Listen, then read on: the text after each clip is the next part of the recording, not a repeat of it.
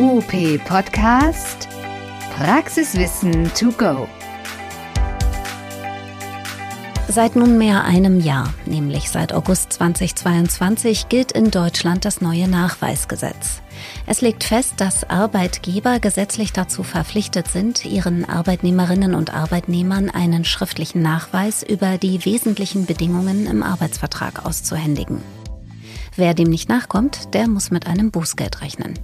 Das klingt aber schlimmer als es ist, meint unsere Buchner Justiziarin Laura Albrecht.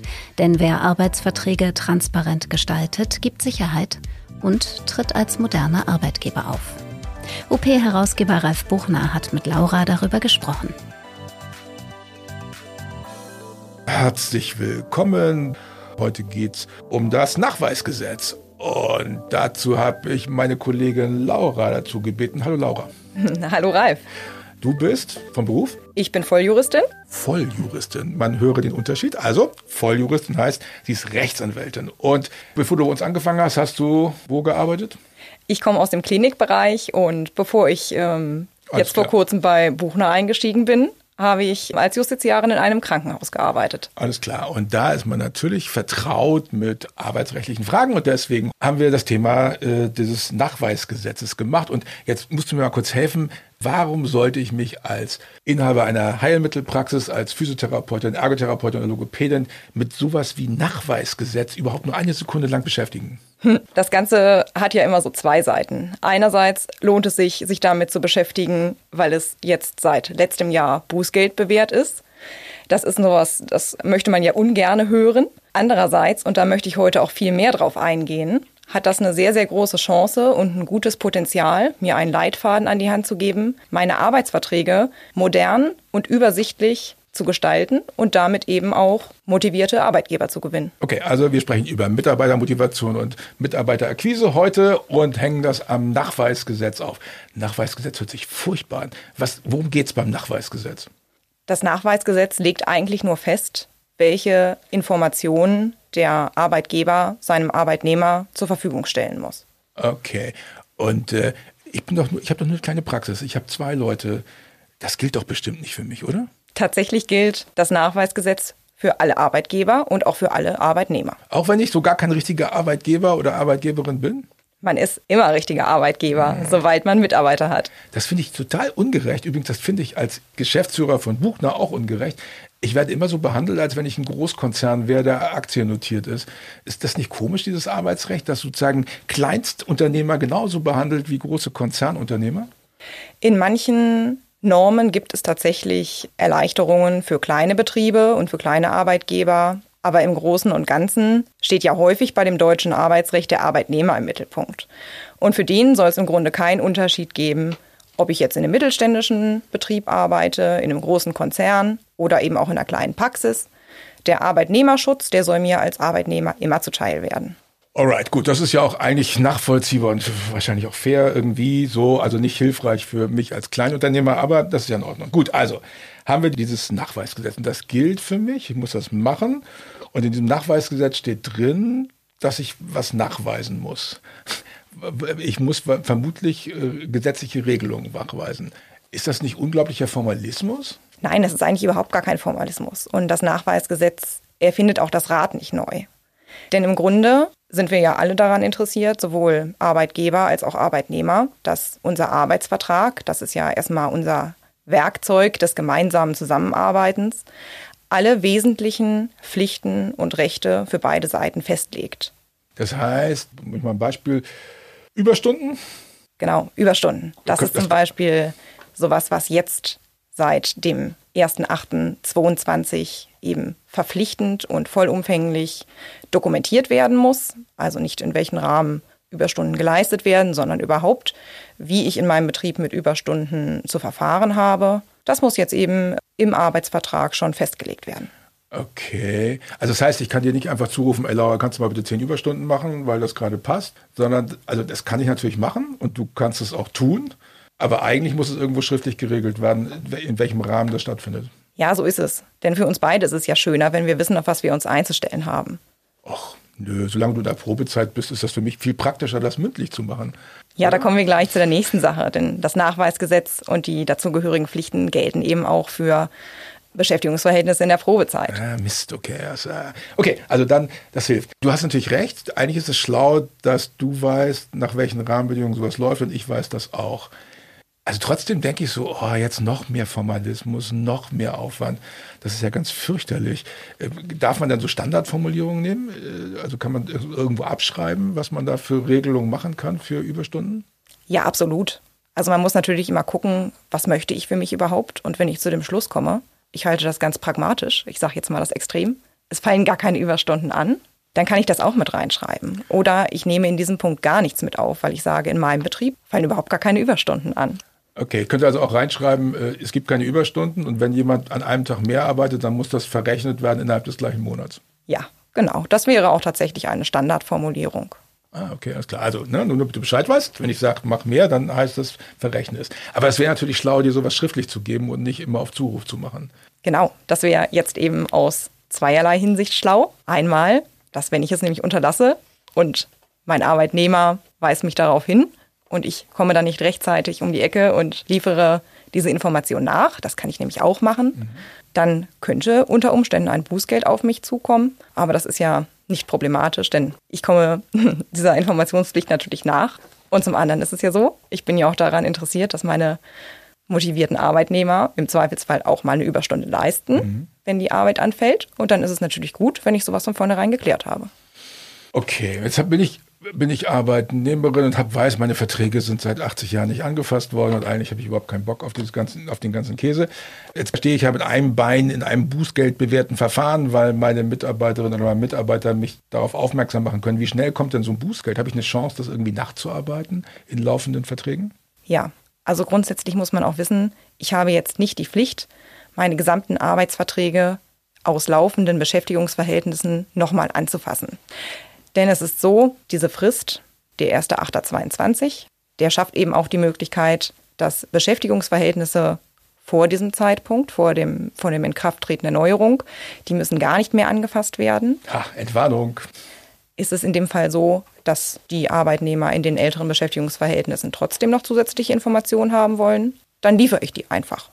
Okay, das heißt, ein Arbeitnehmer kann zu mir kommen und sagen, hör mal, ich finde das mit den, mit den Überstunden muss mal verbindlich geregelt werden. Genau. Das hätte sogar den Charme, dass wenn ich das einfach mitteile, wie wir das jetzt machen, und ich liefere das als einseitige Information, dann ist das gar kein Vertragsbestandteil. Dann kann ich das auch nochmal ändern. Ja. Ist ja auch ein alter Trick, dass man Anlagen an Arbeitsverträge macht, die man immer wieder anpassen kann äh, über Regelwerke. Ne? Das ist ja zulässig, sowas. Ja, genau. Okay, also das kann man machen. Das heißt, da habe ich gar kein Risiko. Äh, wenn ich jetzt Leute habe, die nach dem 1. August 22 eingestellt worden sind, die haben Anspruch darauf, dass alles geregelt wird, richtig?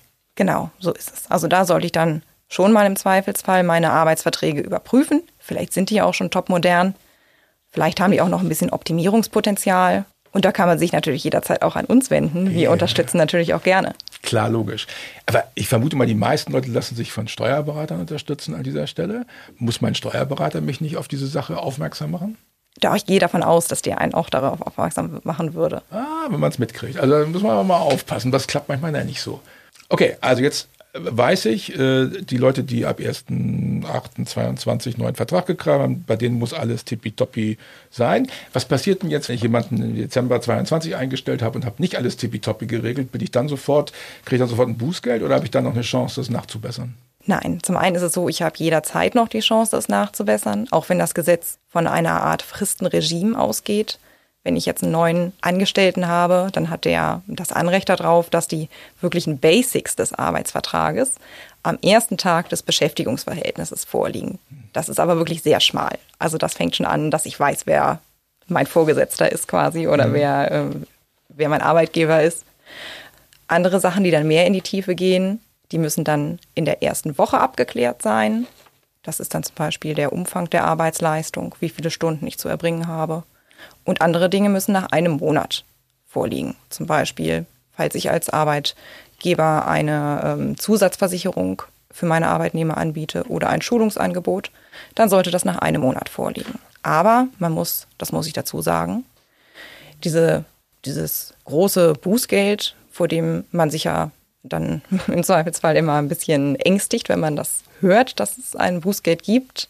Das trifft einen ja auch nicht in jedem Fall, wenn man mal eine Information unterlassen hat. Denn im Zweifelsfall gehe ich ja immer davon aus, dass ich als Arbeitgeber mit meinen Arbeitnehmern ein gutes Verhältnis pflege und ich ja jederzeit auch ansprechbar bin, wenn Informationen eben noch nicht erteilt wurden. Dann ist der erste Weg ja erstmal, dass man das Gespräch sucht und ich teile diese Informationen dann einfach mit oder sage, das weiß ich jetzt gerade noch nicht, da muss ich nochmal nachschauen, aber gebe ich dir dann nächste Woche Bescheid. Okay. Der erste Weg wird gerade bei kleinen Arbeitgebern nicht der Weg vor das Gericht sein oder ein Bußgeld zu verhängen, sondern eben immer das persönliche Gespräch. Deshalb, also die Haftungstür ist klein in dieser Sache und da muss man sich nicht vorängstigen.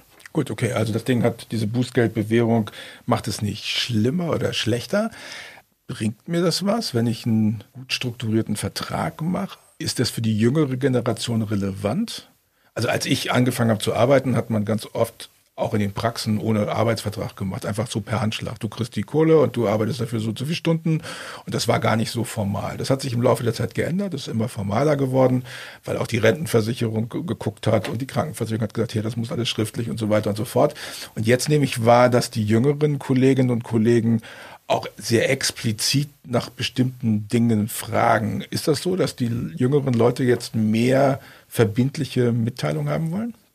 Ja, ich würde schon sagen, dass das so ist. Denn man muss immer überlegen, wenn ich jetzt so einen Bewerbungsprozess hinter mich gebracht habe, ich habe das Bewerbungsgespräch bestanden sozusagen. Ich konnte meinen Vorgesetzten von mir überzeugen und habe vielleicht auch meinen Arbeitsplatz sehen können. Dann ist so ein Arbeitsvertrag das erste Aushängeschild, die erste Visitenkarte meines Arbeitgebers. Wenn ich sehe, dass so ein Arbeitsvertrag modern gestaltet ist und ich kenne meine Rechten und Pflichten, dann gibt mir das Sicherheit und Vertrauen in meinen Arbeitgeber. Stimmt, wenn ich mir von Arbeitnehmerinnen und Arbeitnehmern anhöre, warum sie nicht in eine Praxis gegangen sind, dann sagen die, die hat noch nicht mal einen Arbeitsvertrag fertig. Stimmt, insofern der Arbeitsvertrag als Visitenkarte einer Praxis hinsichtlich der, ja, finde ich, hört sich gut an. Visitenkarte habe ich noch nie gedacht an Arbeitsvertrag, aber ja, es ist so. Denn zurzeit ist es ja so, dass eher die Arbeitnehmerinnen und Arbeitnehmer sich die Praxis aussuchen und nicht die Praxis die Mitarbeitenden. Also insofern hilft es wahrscheinlich, sowas zu machen. Und das, also können das Leute in deinem Alter, also man muss dazu sagen, uns, uns, ich bin glaube ich doppelt so alt wie du irgendwie gefühlt, also mindestens du bist, du gehörst sozusagen zur jüngeren Generation. Ich bin sozusagen die, die alte Generation. Ähm, also wenn du jetzt nicht Rechtsanwältin wärst, könntest du trotzdem erkennen, ob es moderne Arbeitsverträge gibt oder nicht? Ja, ich wollte gerade sagen, man muss da wahrscheinlich so ein bisschen unterscheiden. Auch Generationen sind nicht homogen und da gibt es wahrscheinlich einen Unterschied dazwischen, ob ich jetzt äh, tatsächlich äh, für Rechtsfragen brenne oder äh, ob ich eher aus einem ja, rechtsfernen Bereich komme sozusagen. Aber das fängt ja schon im ganz Kleinen an. Ich muss ja gar nicht wissen, ist diese oder jene Klausel jetzt eine, die der modernen Arbeitsgerichtsgebung entspricht. Ich muss ja einfach nur wissen, wenn ich jetzt da drauf schaue auf meinen Arbeitsvertrag, weiß ich dadurch, was ich kann, weiß ich, was ich darf und auch, was ich nicht darf. Und das gibt mir ja schon einen Spielraum, mit dem ich mich betätigen kann und ähm, ja, gibt mir, gibt mir einfach einen Rahmen an die Hand, von dem ich weiß, dass ich äh, darin meiner Tätigkeit nachkommen kann. Ich glaube, so, so einen Rahmen zu geben, ist auch cool hinsichtlich der Fragestellung Gerechtigkeit unterhalb der, meines Teams. Ne? Also wenn man, wenn man solche Rahmenbedingungen hat, müssen die ja wahrscheinlich gleich sein für die Leute. Oder kann ich sagen, mit dir vereinbare ich eine, diese Überstundenstruktur, mit einem anderen Mitarbeiter vereinbare ich eine andere Überstundenstruktur. Ist das zulässig? Ja, ah. dazu muss man sagen, Arbeitsvertragliche Regelungen sind auch immer einzelvertragliche Regelungen. Man mhm. kann insofern mit unterschiedlichen Arbeitnehmern auch unterschiedliche Verträge schließen zu unterschiedlichen Bedingungen. Allerdings muss man immer darauf achten, dass unterschiedliche Bedingungen auch aus unterschiedlichen Anforderungen hervorgehen. Man muss also darauf achten, dass es keine ungerechtfertigte Ungleichbehandlung gibt. Mhm. Man darf also ganz lapidar gesagt nicht diskriminieren. Das, das geht aber schnell. Also ich habe jemanden, der seit zehn Jahren für mich arbeitet und dann kommt jemand, der Neues, der kriegt gleich ein höheres Einstiegsgehalt als der, als die, die, die, die bestehenden Mitarbeiter haben, dann diskriminiere ich ja sozusagen aus dem Stehen. Und der kommt dann gleich und sagt, hier, ich will aber Überstunden bezahlt haben mit einem Aufschlag oder sowas. Und ich mache das mit dem und lege das nicht bei meinen anderen Kollegen und bestehenden Kollegen drauf. Dann habe ich schon ein bisschen diskriminiert, ne? sofern ich keine festen Gehaltsstrukturen im Rahmen eines äh, betriebseigenen Tarifsystems habe, Okay, hab ich bin ich immer noch frei in dem, ähm, was ich verhandle und was auch mein Arbeitnehmer verhandelt. Denn ähm, das sagen die Gerichte auch ganz klar. Nur weil jemand besser verhandeln kann als jemand anders, kommt das nicht gleich einer Diskriminierung Ah, gleich. okay. Also- Stellt man allerdings zwei Personen jetzt mit dem gleichen Know-how für die gleiche Position ein, da könnte das schon wieder schwieriger werden, unterschiedliche Vergütungen zu rechtfertigen. Insbesondere wenn man daran denkt, dass der eine vielleicht ein Mann und der andere eine Frau sein könnte. Ja, das haben wir mal hier erlebt. Das war ziemlich cool. Unsere weiblichen Azubis haben, glaube ich, zwei Tage weniger Urlaub gekriegt als unsere männlichen Azubis. Keine Ahnung, wie sowas passiert, aber das wäre so ein klassischer Fall von Diskriminierung. Ne? Ja, da sollte man, das sollte man doch vermeiden, auch wenn das grundsätzlich natürlich immer Ergebnis eines Verhandlungsgesprächs ähm, Ja. sein kann, ähm, wenn man wirklich das so direkt ähm, in der Konkurrenz miteinander hat, dass es um die gleiche Position quasi geht und man sieht da ein eindeutiges Gefälle zwischen den Geschlechtern, das sollte man doch vermeiden, ja. Ja, krass. Also das äh, fand ich schon ganz spannend. Kann ich als Mitarbeiterin eigentlich, also ich kann ja sagen, hier, ich hätte gerne eine klare Regelung, das schreibt das Nachweisgesetz vor. Kann ich auch gucken, wie die Regelung bei anderen Arbeitnehmerinnen oder Kolleginnen und Kollegen sind? Habe ich ein Anrecht darauf, informiert zu werden? Ja, mittlerweile ist das Anrecht ja quasi auch gesetzlich verankert. Man hat ähm, durchaus das Anrecht darauf, auch von seinem Arbeitgeber einen Durchschnitt quasi über die Position zu verlangen, was äh, das Einkommen angeht in unterschiedlichen Bereichen, Tätigkeitsbereichen oder ähm, ja, Teams. Okay, das heißt, ich kann fragen, was verdienen meine Kolleginnen und Kollegen im Durchschnitt? Ja, so ist es. Wow. Und wenn, wenn der mir jetzt die falsche Information gibt? Ja, das ist immer schwierig. Das wollen wir aber natürlich unseren Arbeitgeber nicht unterstellen. Nein, Also- natürlich nicht. Aber ich habe gerade so überlegt, wow, okay. Gut, also die Mitarbeiter können aber trotzdem fragen und auch da können sie nach eben solchen Nebenbedingungen fragen, die man schriftlich vereinbart hat. Insofern hilft es, wenn man sich auf eine einheitliche Struktur einigt, vermutlich. Auch für die, für die Diskussion innerhalb der Praxis macht es wahrscheinlich Sinn, nicht zu stark abzuweichen im Einzelfall. Ja, so ist es. Aber auch da sollte man wirklich beachten, es ist durchaus legitim, wenn ich eine sehr, sehr langjährige, treue Arbeitskraft bei mir habe, die sich stetig weiterbildet und die wirklich zum Inventar gehört bei mir quasi, dass die eine höhere Vergütung bekommt. Also nicht nur eine anteilig höhere Vergütung, ähm, sondern dass die wirklich, man darf das auch würdigen, dass man Leistungsträger hat. Aber faktisch geht es genau umgekehrt. Weil die Leute, die da sind, die verhandeln so, wie sie verhandeln. Und die Leute, die neu reinkommen, stellen absurde Forderungen und kriegen damit in der Regel höhere Gehälter durch. Das ist schon erstaunlich. Das ist gar nicht das Thema, was wir hier haben. Also wir haben festgestellt, dass man Bußgeld bekommt, ist hoch unwahrscheinlich. Ja, Wir haben noch nicht gesagt, wie hoch denn so ein Bußgeld ausfällt, wenn es denn doch wieder erwarten mal irgendwie käme. Das ist tatsächlich eine ganz pauschale Sache. Da kann man einfach sagen, das sind 2000 Euro pro Verstoß. Was auch immer man damit jetzt anzufangen weiß, was Okay. pro Verstoß jetzt wirklich bedeutet. Heißt das, dass ich in meinem Arbeitsvertrag zwei Kinken habe und das werden dann automatisch 4000 Euro sein? Wohl nein. Man kann nicht davon ausgehen, dass sich das so einfach addiert. Aber man kann davon ausgehen, dass wenn ein Verstoß tatsächlich gemeldet wird und dieses ganze Verfahren wird dann durchexerziert, dass 2000 Euro auf einen zukommen. Okay, aber das würde ja nur in dem Fall greifen, wenn ein Mitarbeiter von mir sich beschwert und vor Gericht geht, oder? Ja, so ist es. Okay, gut, das passiert ja nicht. Das kann man ja abfrühstücken vorher. Okay, das, das wäre das. Äh, Ist sowas schon mal durchexerziert worden? Ist dir ein Fall bekannt, wo sowas schon mal passiert ist? Nein, tatsächlich ist mir momentan überhaupt gar kein Fall in ähm, diesem Bereich bekannt. Gut. Und eigentlich, wenn man bei kleinen Praxen ja auch rechtlich, kann man nichts gewinnen miteinander, ne? Nein, man muss ja auch immer überlegen, was ist das arbeitnehmerseitige Interesse daran auch. Also es gibt gerade im Arbeitsrecht ohnehin eine Abwendung von den Rechtsstreitigkeiten. Es ist auch so, ähm, an den Arbeitsgerichten werden viele Positionen von in Ruhestand gehenden Arbeitsrichtern nicht mehr nachbesetzt, weil sich zeigt, der Arbeitsmarkt ist so arbeitnehmerfreundlich, dass kaum noch jemand wirklich eine Kündigungsschutzklage in Anspruch nimmt. Das sehe ich auch so. Also das ist völlig entspannt geworden. Und wir wollen Leute haben. Wir tun alles, damit die Kolleginnen und Kollegen für uns arbeiten. Wir wollen dringend Leute haben. Insofern werden wir uns bemühen, Transparenz zu schaffen und daran kann dieses Gesetz auch erinnern. Moderne Verträge.